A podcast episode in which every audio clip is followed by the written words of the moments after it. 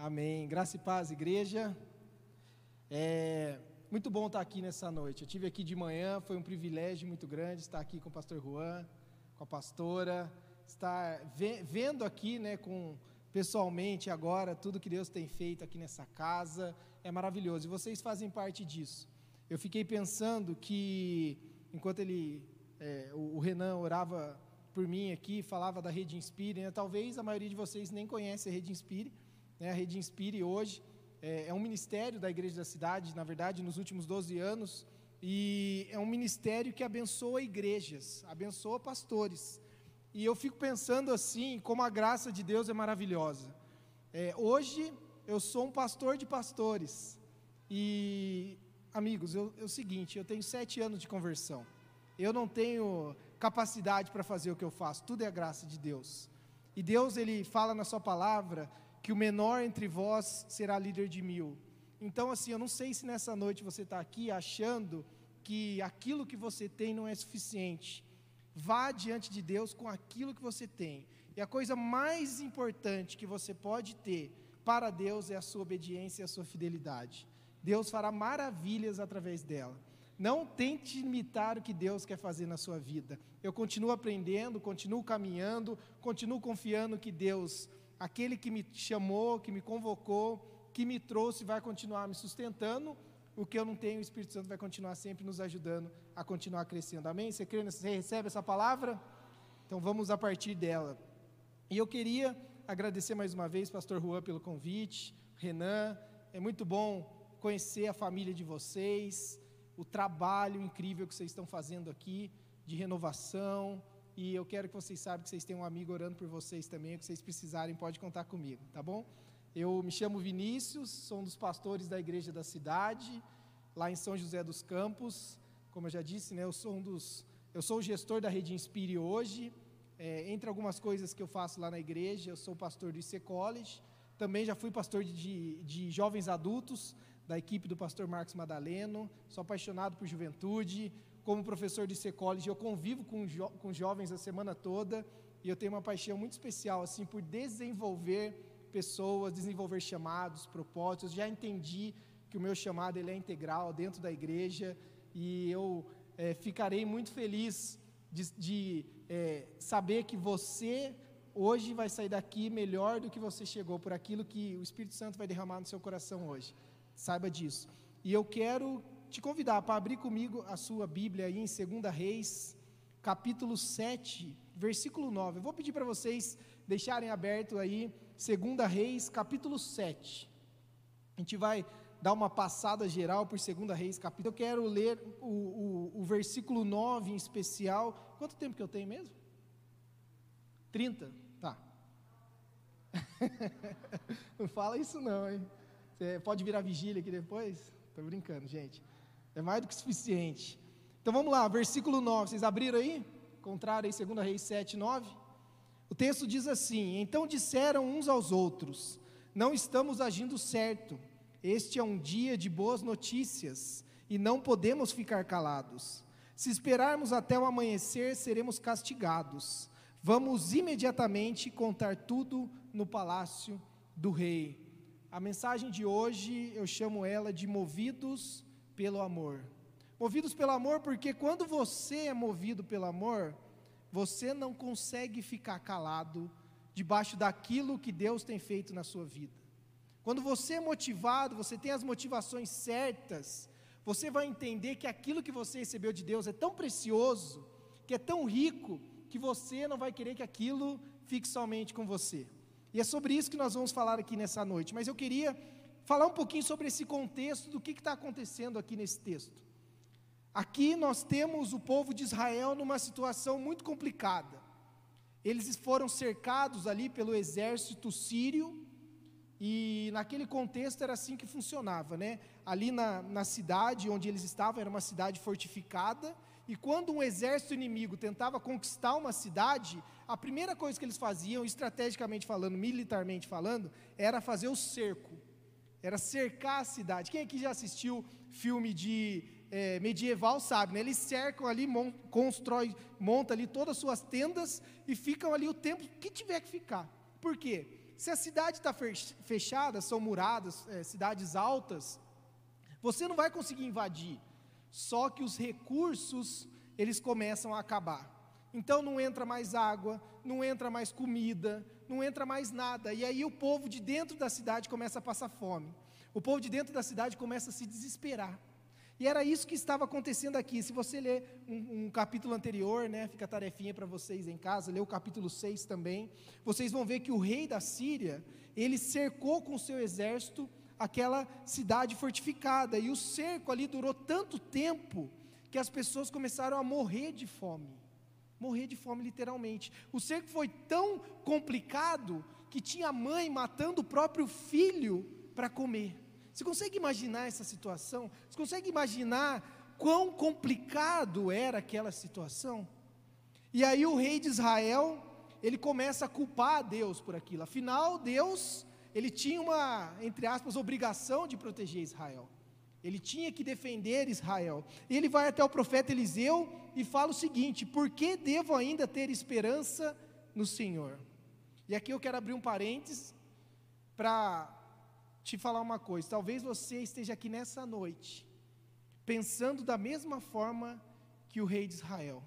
Talvez você está passando por uma situação tão delicada na sua vida, que você está falando assim: por que devo ainda ter esperança no Senhor? E eu estou aqui para te dizer que nessa noite, o Senhor vai te mostrar que Ele é fiel, e Ele é poderoso, e Ele pode transformar a situação da sua vida seja na sua casa, seja o relacionamento com seus pais, seja na escola, você nunca mais vai falar, por que devo ainda ter esperança no Senhor? E Ele vai falar ao seu coração hoje.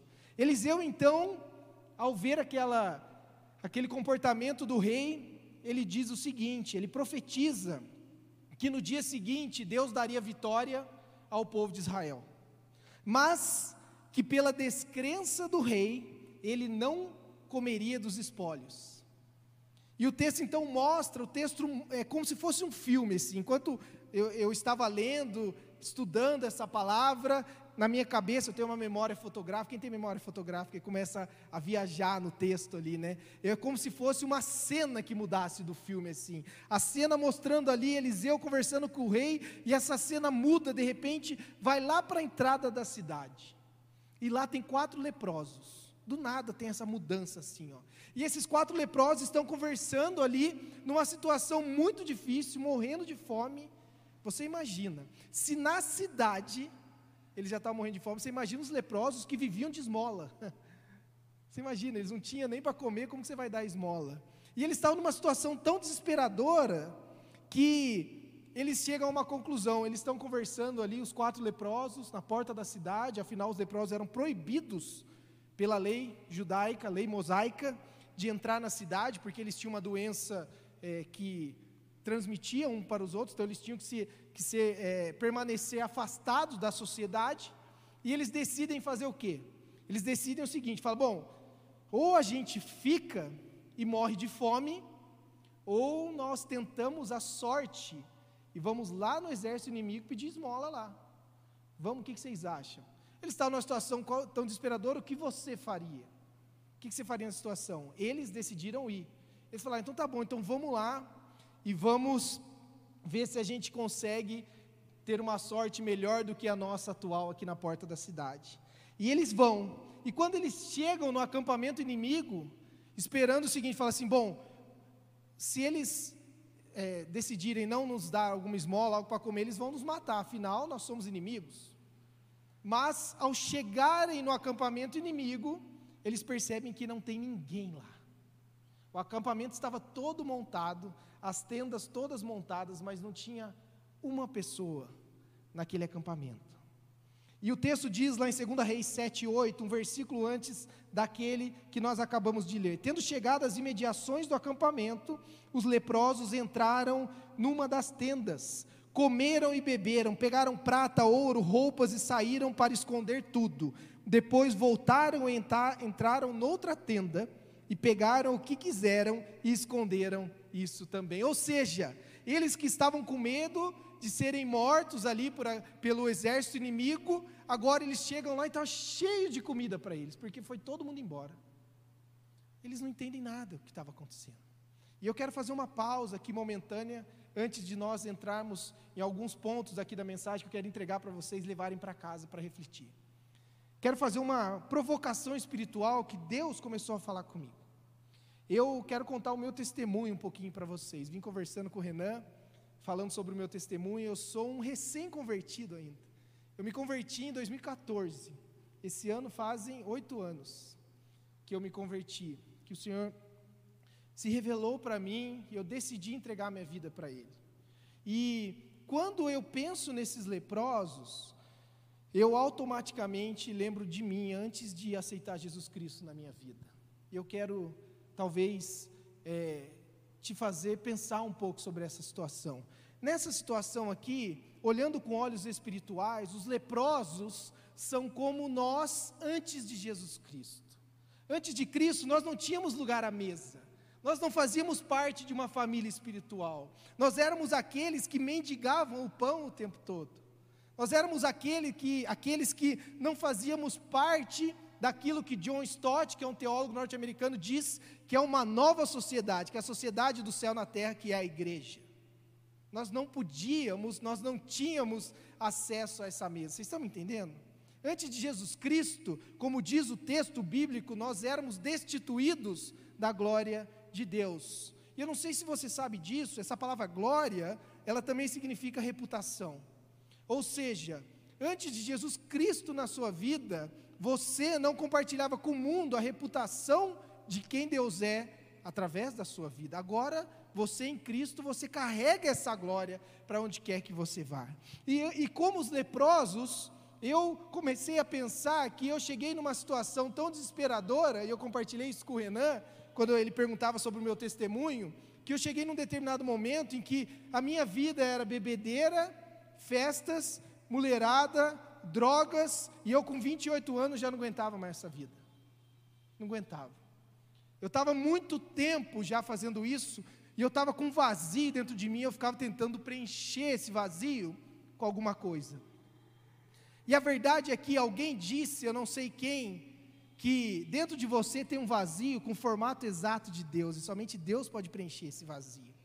E eu cheguei nessa situação, depois de uma festa, fui tomar um banho para ir para outra festa, e eu que cresci num, num lar católico, não tinha um relacionamento com Deus que eu tinha hoje, mas eu cresci ouvindo falar sobre Deus. E naquele banho eu me lembro que eu fiz a minha oração mais curta, mas mais poderosa, que eu falei: Deus, na época eu não chamava nem Deus de Pai ainda. Falei, Deus, eu, se eu estiver no caminho errado, me coloque no caminho certo. E aquela oração mudou a minha vida, porque desde então eu acabei conhecendo Jesus, aceitei Jesus um tempo depois, me batizei e aqui estou. Mas eu era como aqueles leprosos que eu estava tão desesperado que eu estava numa situação seguinte. Falei assim: ou eu fico e continuo morrendo de fome, ou eu me arrisco para conseguir o pão. E eu decidi dar um passo de fé. Eu decidi entregar minha vida para Jesus, acreditando que Ele é fiel e que Ele cumpre aquilo que Ele promete. Mas eu não vou mentir que, que falar para você que foi fácil. Foi super difícil. Vim de uma família católica muito tradicional. Enfrentei dificuldades dentro da minha própria casa, com os meus parentes, com amigos que me deixaram. E desde eu me lembro de chorar de madrugada, orando e falando para Deus: Senhor, é isso que eu vou viver na minha vida agora, todo mundo me abandonando? E eu me lembro que Deus falou para mim assim: Filho, é, talvez você pense que as pessoas estão te deixando, mas vai ter uma multidão de pessoas que vai te seguir. E hoje eu vejo essas coisas começarem acontecendo. E esses leprosos, ao irem em direção ao novo, ao desconhecido, ali eles encontraram alimento. E esse era eu. Quando eu me ajoelhei diante do altar, entreguei minha vida para Jesus e eu encontrei o verdadeiro alimento para minha alma. Então eu era um desses quatro leprosos. Talvez você esteja sentado aqui também e você consegue entender que você também era um desses leprosos. Afastado da mesa do Pai, sem perspectiva de vida e decidiu se arriscar e tomou uma decisão por Jesus. Mas talvez você ainda não é esse que decidiu tomar uma decisão nova, mas eu espero que até o final dessa noite o Espírito Santo que está falando ao seu coração vai te levar a tomar uma decisão também. E nós somos chamados para quê? Dentro agora desse novo dessa nova perspectiva de vida espiritual, dessa nova jornada, uma vez que entramos agora como parte da família espiritual de Deus, qual é o nosso chamado? Deixa eu te dizer uma coisa. Talvez você ainda esteja muito confuso sobre o seu propósito de vida, sobre o seu chamado. Nós temos realmente chamados, é, é, podemos dizer assim, nas suas peculiaridades um pouco diferentes. Uns são chamados para pastorear, outros são chamados para áreas da sociedade.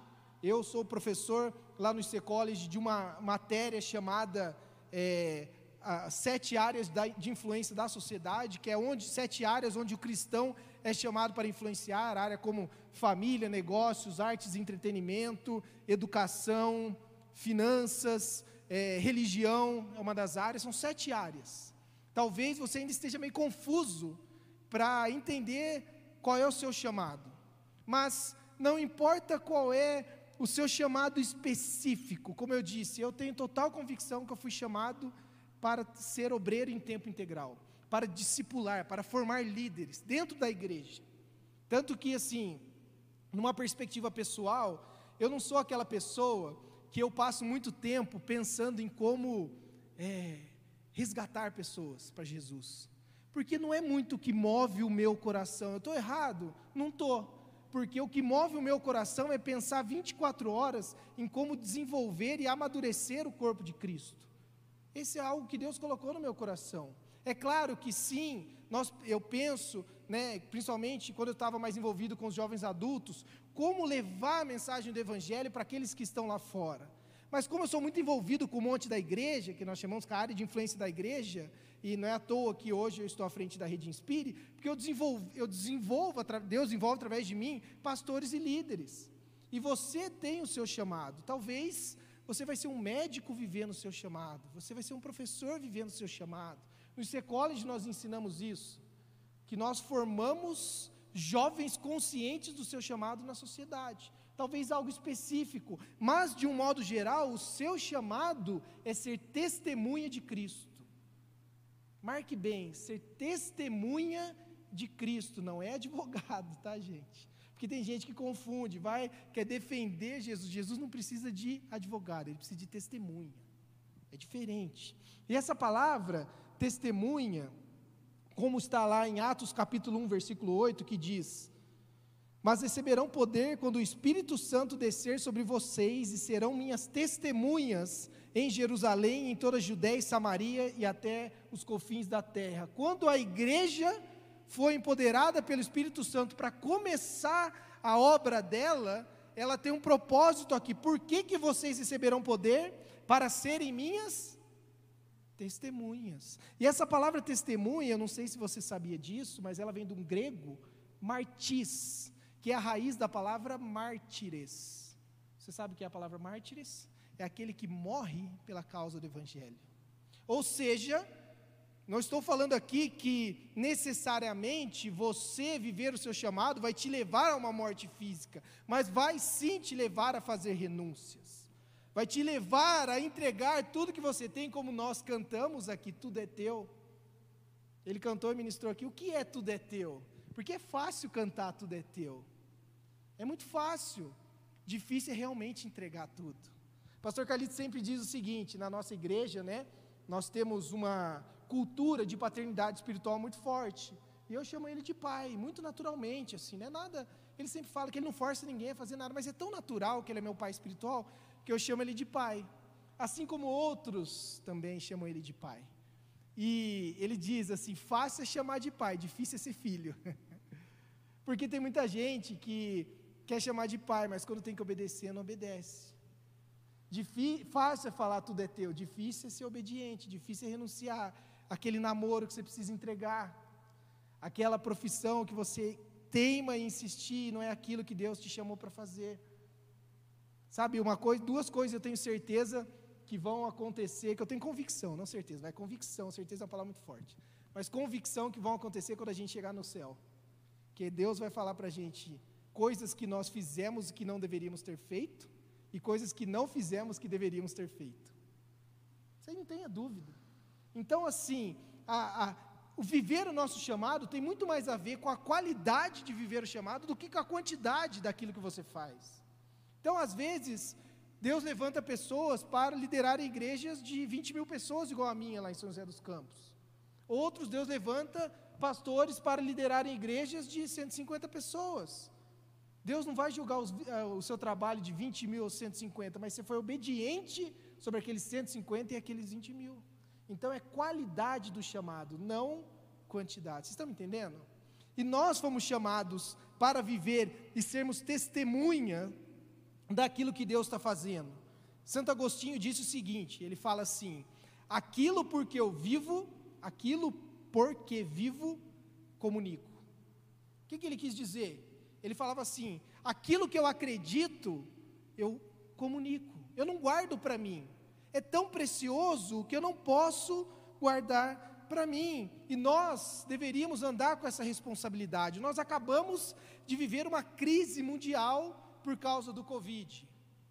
O mundo parou por causa dessa peste que aconteceu global. Aí eu te pergunto: imagina se um dia você acorda e Deus te entrega de noite, num sonho, assim, a cura do Covid. Qual é a primeira coisa que você ia fazer? Ele te entrega assim, faz um upload, igual no Matrix, assim, você descobre a cura do, do, do Covid, aí você vai lá e escreve, sabe, de forma assim sobrenatural, aí você está com aquele escrito no, na sua frente. Qual é a primeira coisa que você faz? Eu ligaria para, sei lá, para uns médicos e falar, cara, eu estou com a cura do Covid aqui, ó.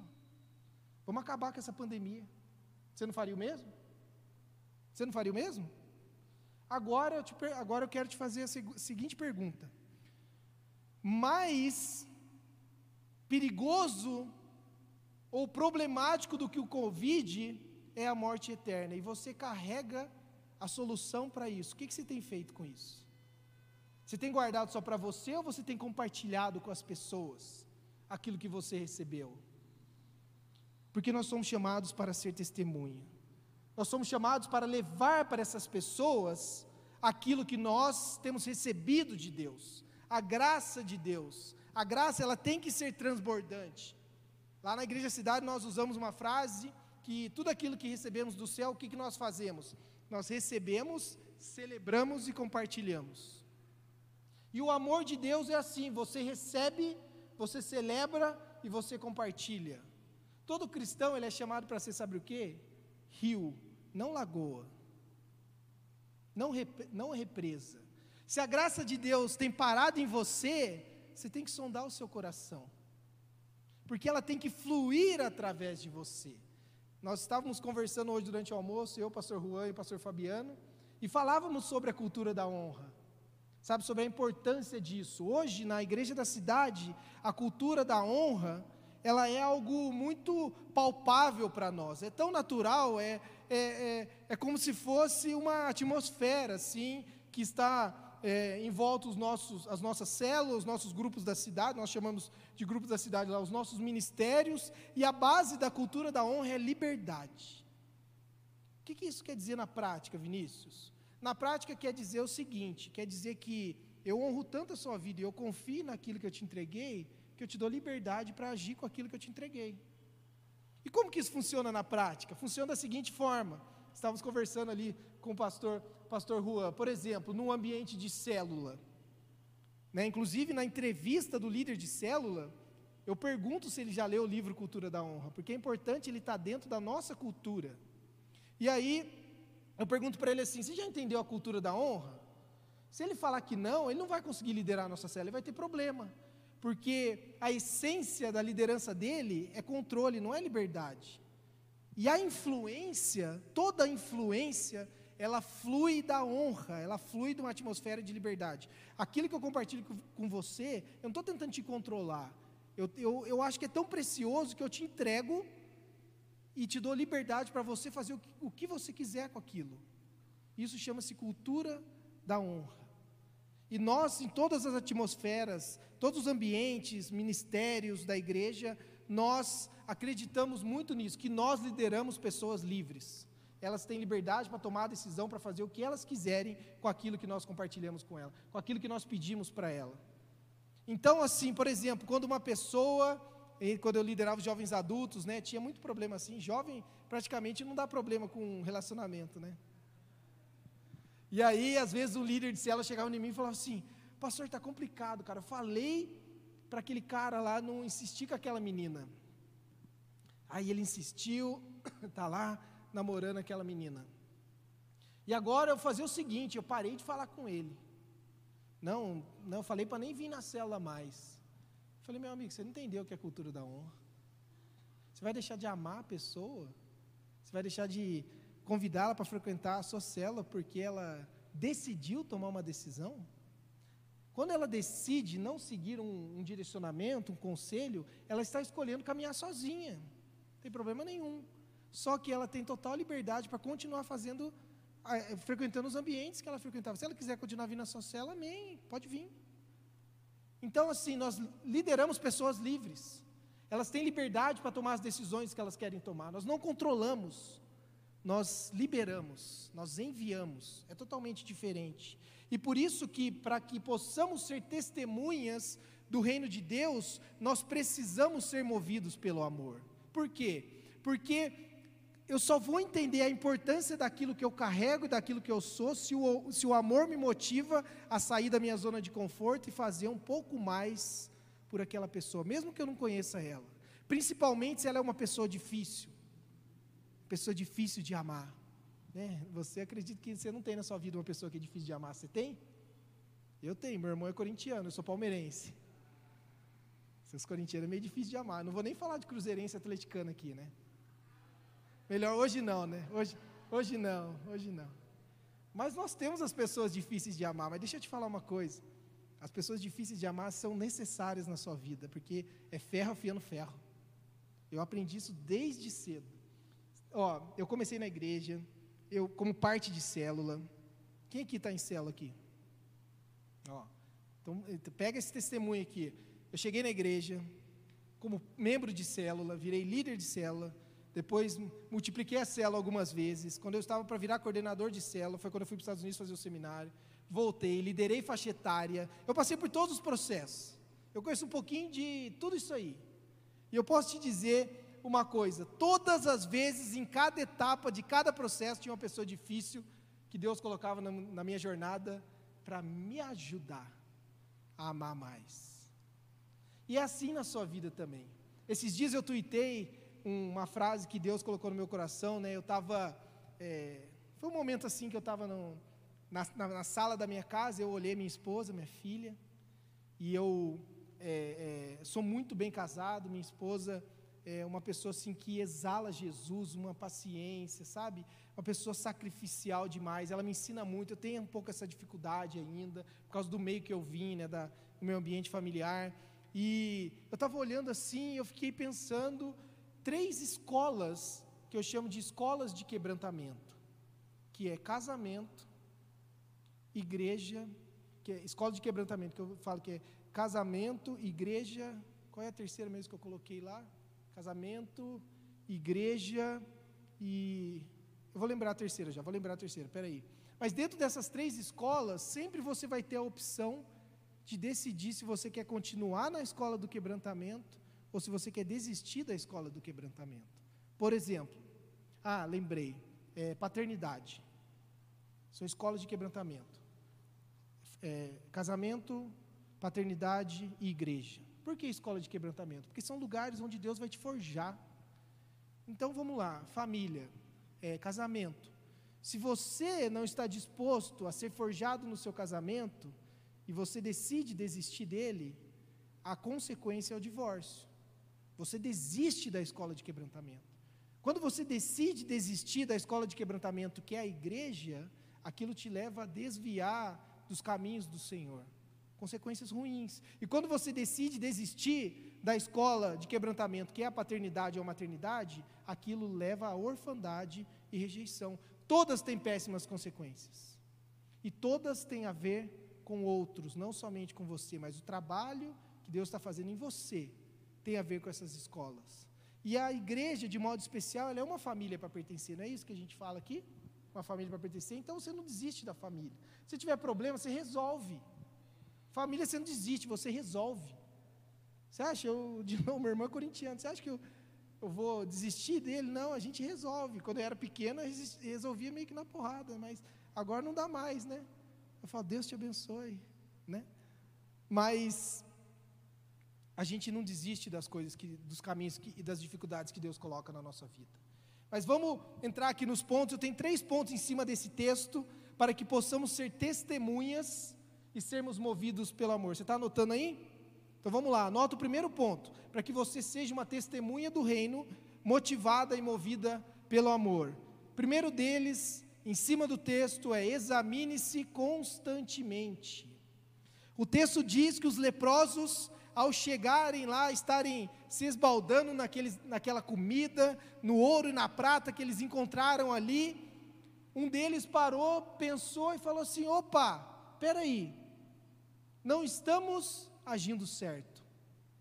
Não estamos agindo certo. De, lá atrás, na cidade, no povo de Israel, tinha milhares de pessoas passando fome, e eles ali se esbaldando. Eles ali, querendo guardar tudo para si mesmo, um deles foi motivado pelo amor e foi lembrado que eles não estavam agindo certo. E o primeiro ponto, para que você seja uma testemunha do reino de Deus e seja um agente de transformação na sociedade, é você passar por um momento de se autoexaminar. Olha o que diz Salmos 139, versículo 23: Sonda-me, ó Deus, e conhece o meu coração. Prova-me e conhece as minhas inquietações. E eu te pergunto: será que você hoje está fazendo tudo o que você poderia fazer pelo seu próximo? Pelo seu, de repente, seus primos, sua família, seus irmãos, seu pai, sua mãe, na sua escola, na sua faculdade, no seu trabalho? Será que não é tempo de nos examinarmos? Será que eu não entrei numa zona de conforto dentro do meu chamado, que é ser testemunha do Evangelho? Ou talvez, será que eu não estou guardando alguns pecados ali, escondidos, e ele faz tanto tempo que eu estou vivendo com ele, que de repente eu já estou achando até normal conviver com esses pecados? É tempo de nos examinarmos. É tempo de parar e pensar: opa, peraí, eu não estou agindo certo eu não estou valorizando a graça de Deus sobre a minha vida, o que Jesus Cristo fez na cruz por mim. Será que eu estou guardando só para mim? Sabia que tem um, uma multidão de pessoas lá fora nesse exato momento que está precisando ouvir falar sobre a cruz? Então é tempo de, nos, de pararmos, examinarmos e entendermos que Deus quer te usar com aquilo que você tem. Aquilo que você tem é suficiente. 1 Coríntios 11, 28 diz assim: Examine-se, pois, o homem a si mesmo, e assim coma deste pão e beba deste cálice. Por que, que ele, Paulo fala, que o apóstolo Paulo fala para se examinar? Porque é a mesma é a mesma linha de raciocínio daquilo que estamos falando agora. Quando você para e pensa que você carrega algo tão precioso que você não pode guardar para si mesmo, é porque você já começou a entender que a salvação não tem a ver só com você, tem a ver com mais pessoas. E se você já começou a entender isso, você entende isso que Paulo está falando. Quando Paulo fala assim, ó, examine-se a si mesmo e coma do pão e beba do cálice, é porque quando você para naquele ambiente de ceia, de comunhão, que tem a ver com coletividade, com o corpo de Cristo, você para entende e fala assim: opa, peraí, eu estou destoando do corpo de Cristo aqui. Não está certo as minhas atitudes. Não, não está correto aquilo que eu estou fazendo. Eu estou sendo prejudicial ao corpo de Cristo. E você cumpre um papel fundamental no corpo de Cristo, dentro do seu chamado. Então nós temos que parar, pensar e refletir: será que tem a ver só comigo? Ou com mais pessoas aquilo que Deus me entregou, meus recursos, meus dons, talentos, oportunidades. Você sabia que você tem uma esfera de influência das pessoas que estão ao seu redor ali, amizade, trabalho, faculdade, família, parentes, que você tem que eu não tenho? Então, você não pode deixar só para o pastor Juan pregar só aos domingos aqui. Você tem que viver isso na segunda, na terça, na quarta, na quinta, na sexta, porque a esfera de, de influência está sobre a sua vida. Então você tem essa responsabilidade. Então o primeiro ponto é parar e examinar a si mesmo. O segundo ponto é busque discernimento dos tempos.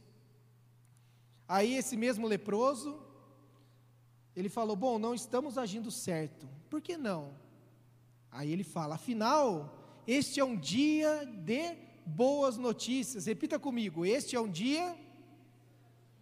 Não, peraí, eu acho que vocês estão meio com sono. Está tão ruim assim a pregação? Vocês estão meio, vocês estão meio com, com sono, com fome, cansado? Ou é, ou é pessoal meio cruzeirense mesmo, está meio triste? Estão meio, tão meio chateado, é? É, entendi. Então não vou levar para o pessoal. Não. Então vamos lá, gente, vamos lá. Ó. Este é um dia de boas notícias. Você precisa entender que se você é filho ou filha de Deus, se você é um cristão, você é um portador de boas notícias. Então todo dia tem que ser dia de boas notícias. Todo dia. Porque você vai chegar no seu trabalho, você vai chegar na sua escola, aquela pessoa que não conhece Jesus, vai estar cheia de problema em casa, e ela precisa ver em você um brilho diferente, um, no seu olho, porque você sabe que apesar das circunstâncias, a vitória é certa. E ela precisa enxergar você, você vai falar para ela: oh, deixa eu te contar uma boa notícia. Sabe por quê? O mundo está cheio de má notícia. Sabe, a pessoa entra, abre a internet ali, o Twitter, é só coisa ruim. Você já sai de casa derrotado já se você abrir o seu celular de manhã e for ler notícia. Mas você é um portador de boas notícias, um, porque nós somos o povo da esperança, o povo da fé, o povo da coragem, o povo da ousadia, o povo do sobrenatural. Nós somos esse, então, se não nós, quem será? Se a igreja perdeu o seu sal, para que serve? Se nós perdermos a nossa luz, para que, que a gente serve no mundo? Faz um exercício rápido aí de mental. O mundo está complicado hoje? Está complicado, não está? Já teve muito complicado também, mas faz um exercício. Imagina hoje, ou nesses últimos dois anos, durante a pandemia, imagina o mundo sem a igreja. Tenta, para para pensar. Você consegue imaginar um mundo sem a igreja, gente? O caos que seria. Quantidade, sabe, não só a questão espiritual, do alimento espiritual, do evangelho, da questão da salvação, mas o tanto de trabalho social que a igreja faz, trabalho educacional, durante centenas de anos, a, as universidades estavam na mão da igreja, formou é, brilhantes pensadores de todas as áreas da sociedade. Nós perdemos isso nos últimos séculos, mas você consegue imaginar que a igreja, ela, e a igreja eu falo assim, é você faz, cumpre um papel fundamental no mundo, porque você é portador de boas notícias. Nunca se esqueça disso. E todo dia, peça para Deus te dar discernimento dos tempos. Os tempos estão voando, nós não podemos perder tempo com distrações, e nós precisamos aprender a discernir os tempos como diz o texto lá de 1 Crônicas, capítulo 12, versículo 32, que fala da, que da tribo de Issacar, 200 chefes que sabiam como Israel deveria agir em qualquer circunstância. Esse texto também fala que é, como Israel, que não, 200 chefes que, que discerniam como Israel deveria agir. E discernimento, você sabe a diferença entre discernimento e sabedoria? Alguém sabe a diferença entre discernimento e sabedoria? discernimento é a sabedoria colocada em prática. Então Deus ele vai te dar clareza sobre algo, algo que o mundo não vai ter para te entregar, uma sabedoria que é do alto, e ele também vai te dar o discernimento em como aplicar aquela sabedoria, aquela revelação, aquele entendimento. Então, assim, dentro lá da minha matéria, nas sete áreas de influência, eu falo para os meus alunos que aquela, aquela aula, a essência daquela aula é aprender a discernir os movimentos do céu das coisas que estão acontecendo, mas também discernir os movimentos do inferno. Porque se nós não conhecermos as estratégias do nosso inimigo, a gente é presa fácil. Nós precisamos aprender isso também.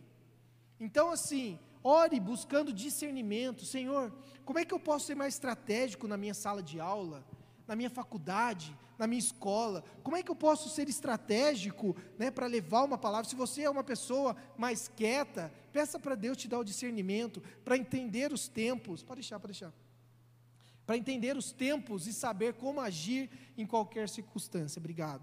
Como agir em qualquer circunstância. Primeiro ponto, então, você se examina. O segundo, você busca discernir os tempos. E o terceiro e último ponto é você se posiciona.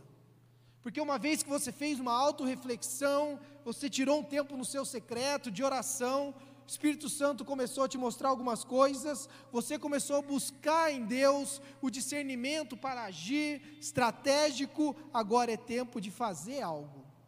E olha o que os leprosos fizeram. Eles entenderam e falaram: e não podemos ficar calados.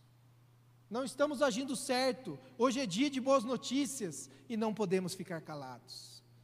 E esse, essa motivação, movidos ali pela compaixão, pelo amor, eles voltaram lá para a cidade e compartilharam com o povo de Israel aquilo que Deus tinha feito. Lembra que Eliseu falou que Deus daria vitória no dia seguinte?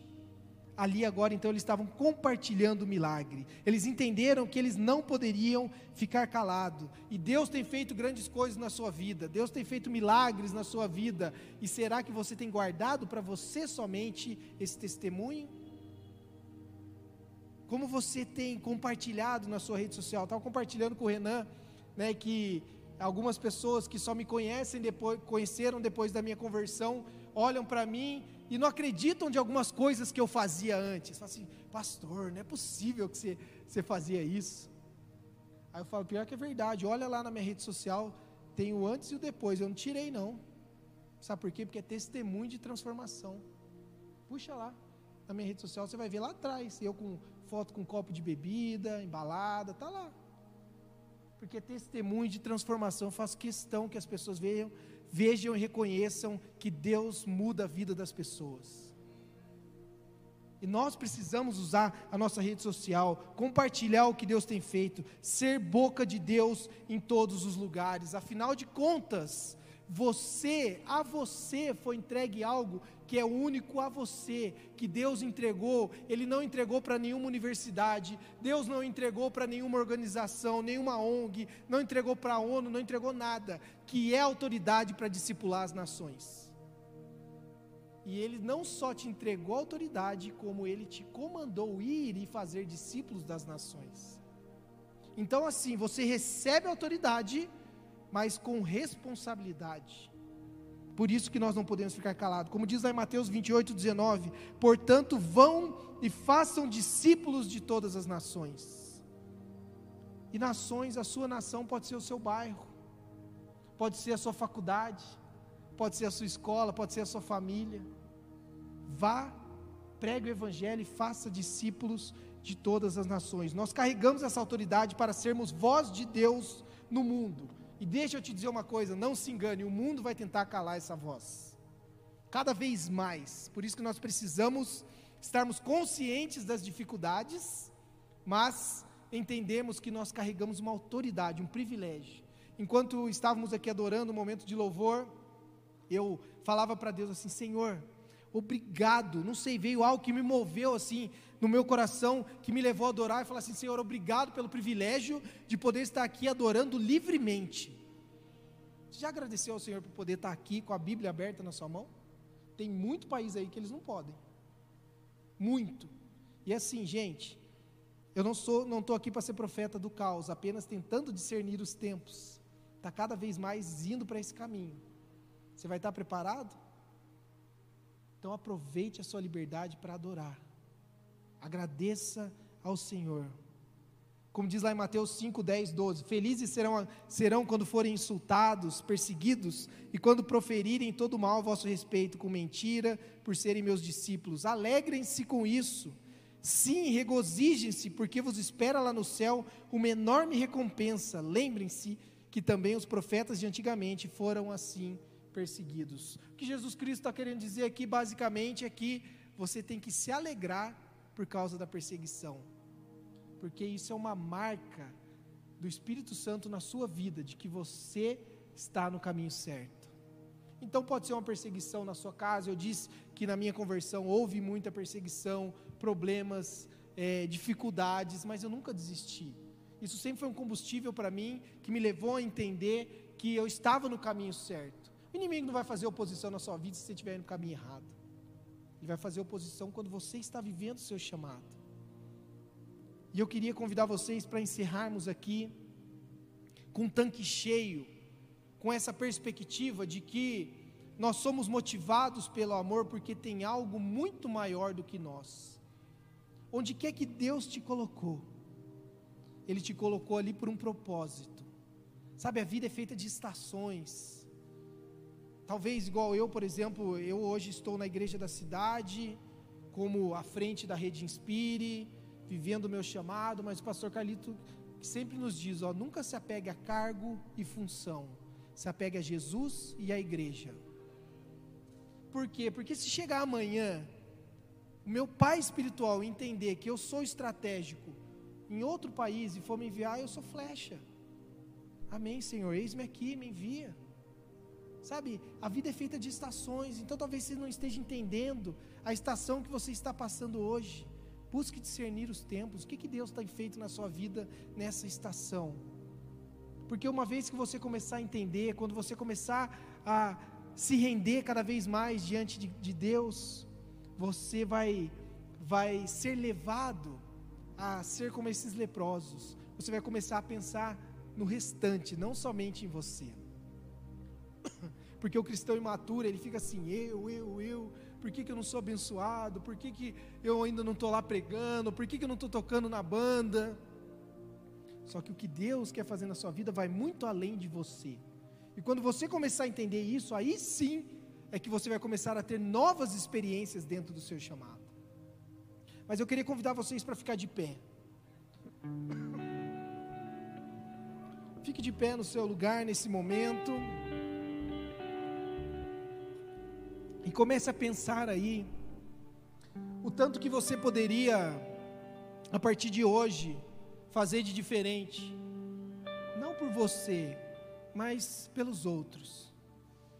Porque essa é a dimensão do amor. E tudo a lei se baseia nesses dois pontos: amar a Deus e amar o próximo, como a mim mesmo. E eu quero te convidar para, a partir dessa semana, você dar novos passos de ousadia dentro daquilo que Deus te chamou para fazer. Porque o texto lá de Romanos 10 diz o seguinte: Como, pois, invocarão aquele em que não creram? E como crerão naquele de quem não ouviram falar? E como ouvirão se não houver quem pregue?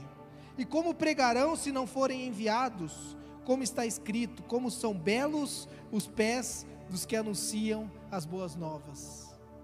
Preste atenção nesse texto. Para Deus, o padrão de beleza está naquele que compartilha o Evangelho. Já parou para pensar? Deus olha para aqueles pés cansados, de repente, dentro daquele contexto ali, sabe, sangrando. Eles não tinham tênis macios igual nós temos, não. Eles não tinham carro, ônibus, Uber. Eles tinham que andar a pé quilômetros para pregar o Evangelho. Chegavam cansados, com o pé sujo e Deus olhava para aquele pé sujo, cansado, batido e falava: Como é bonito esse pé que prega o Evangelho. E que Deus possa olhar para você, dentro, dentro do seu chamado, do seu ambiente, e falar assim: Como são belos os pés do meu filho, da minha filha, que prega as boas novas onde ele está. E eu quero te convidar, caso você ainda não tomou uma decisão por Jesus, né? Nesse dentro desse tempo todo em que você tem feito parte aqui dessa igreja. Eu não sei se essa é a primeira vez que você vem, se você está vindo aqui faz tempo, mas eu não posso terminar essa palavra sem te dar uma oportunidade de responder a ela. Se você já entendeu que você precisa entregar o seu coração para Jesus, para começar a viver o novo, e você decide, não, eu entendi agora, eu sou, eu era, eu sou como um dos leprosos, eu estou vivendo de migalha, mas Deus tem mais para mim. E assim como eu, que um dia tomei uma decisão também, e a minha vida foi radicalmente transformada, Deus vai fazer assim na sua vida também. Se você quer tomar uma decisão nessa noite, levante sua mão que eu quero te abençoar. Talvez você esteja preocupado, talvez você esteja com medo, assim, não, mas como que meu pai vai entender, minha mãe vai entender? Você não conhece minha família, meu ambiente, pastor. Mas Deus conhece, e Ele já está lá, cuidando de tudo. Então, se você tomar uma decisão aqui nessa noite, eu tenho certeza que Ele vai honrar a sua decisão. Então, levante sua mão, que eu quero te abençoar. Se você quer tomar uma decisão por Jesus nessa noite. Amém. Se você não toma uma decisão por Jesus hoje, mas você, se você já tomou uma decisão por Jesus, mas você tem vivido afastado de Deus e hoje você decide voltar para os caminhos do Senhor.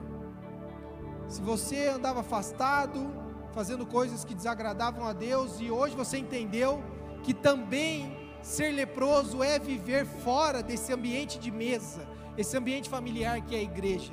E hoje você está voltando para a casa do Pai. Levante sua mão que eu quero te abençoar. Eu quero orar com você. Deus te abençoe, irmão. Seja bem-vindo de volta. Amém. Deus te abençoe. Seja bem-vindo. Tem mais alguém que está voltando para a casa do Senhor? Amém.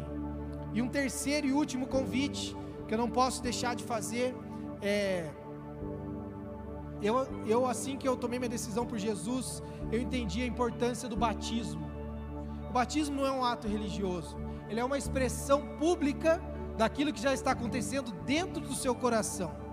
Você decide, você está tão apaixonado por Jesus que você quer contar para todo mundo o que Deus tem feito na sua vida. E você decide passar pelo batismo, descer as águas do batismo, aquela, aquele, aquilo que é uma representação, sabe, de para você entender o batismo aqui com uma de uma forma prática, é como se você fosse uma esponja e você fosse inserido num balde com água. E quando você tira aquela esponja, aquela esponja já está cheia de algo. E você vai estar tá cheia ali do reino de Deus. E aquilo vai começar a fazer a diferença na sua vida. Então, se você ainda não tomou a decisão pelo batismo, eu quero te convidar a tomar essa decisão hoje. Você quer se batizar?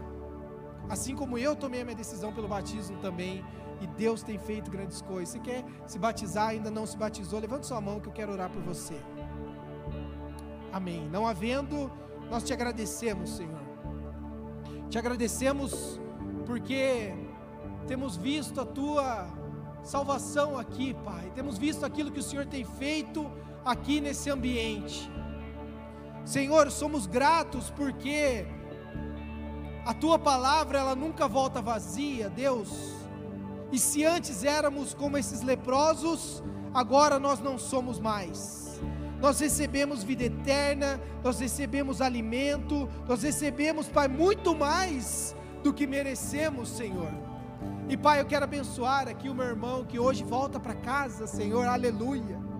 Glória a Deus. Obrigado, Jesus, porque o Senhor se preocupa com cada uma das suas ovelhas, ó Pai daqueles que estão distantes, como daqueles que estão perto. E Senhor, nós queremos juntos aqui orar, Pai, por cada um dos teus filhos que serão enviados para essa semana e terão desafios e serão confrontados, terão oposição. O inimigo vai tentar mentir para eles, Pai, que eles não têm propósito de vida, que eles não têm chamado, que eles não são suficientes, Senhor, mas eu estou aqui como boca de Deus para dizer, Pai, que cada um daqueles que estão aqui são preciosos aos teus olhos. Eu estou aqui para dizer que o valor que o Senhor tem por cada um é inestimável, Senhor, e que cada um deles é especial, eles têm dons e talentos únicos, uma influência, Pai, uma voz na sociedade e Senhor, que possamos nos lembrar todos os dias de que nós não podemos guardar as boas notícias dos céus apenas para nós mesmos. E Senhor, capacita-os nessa semana.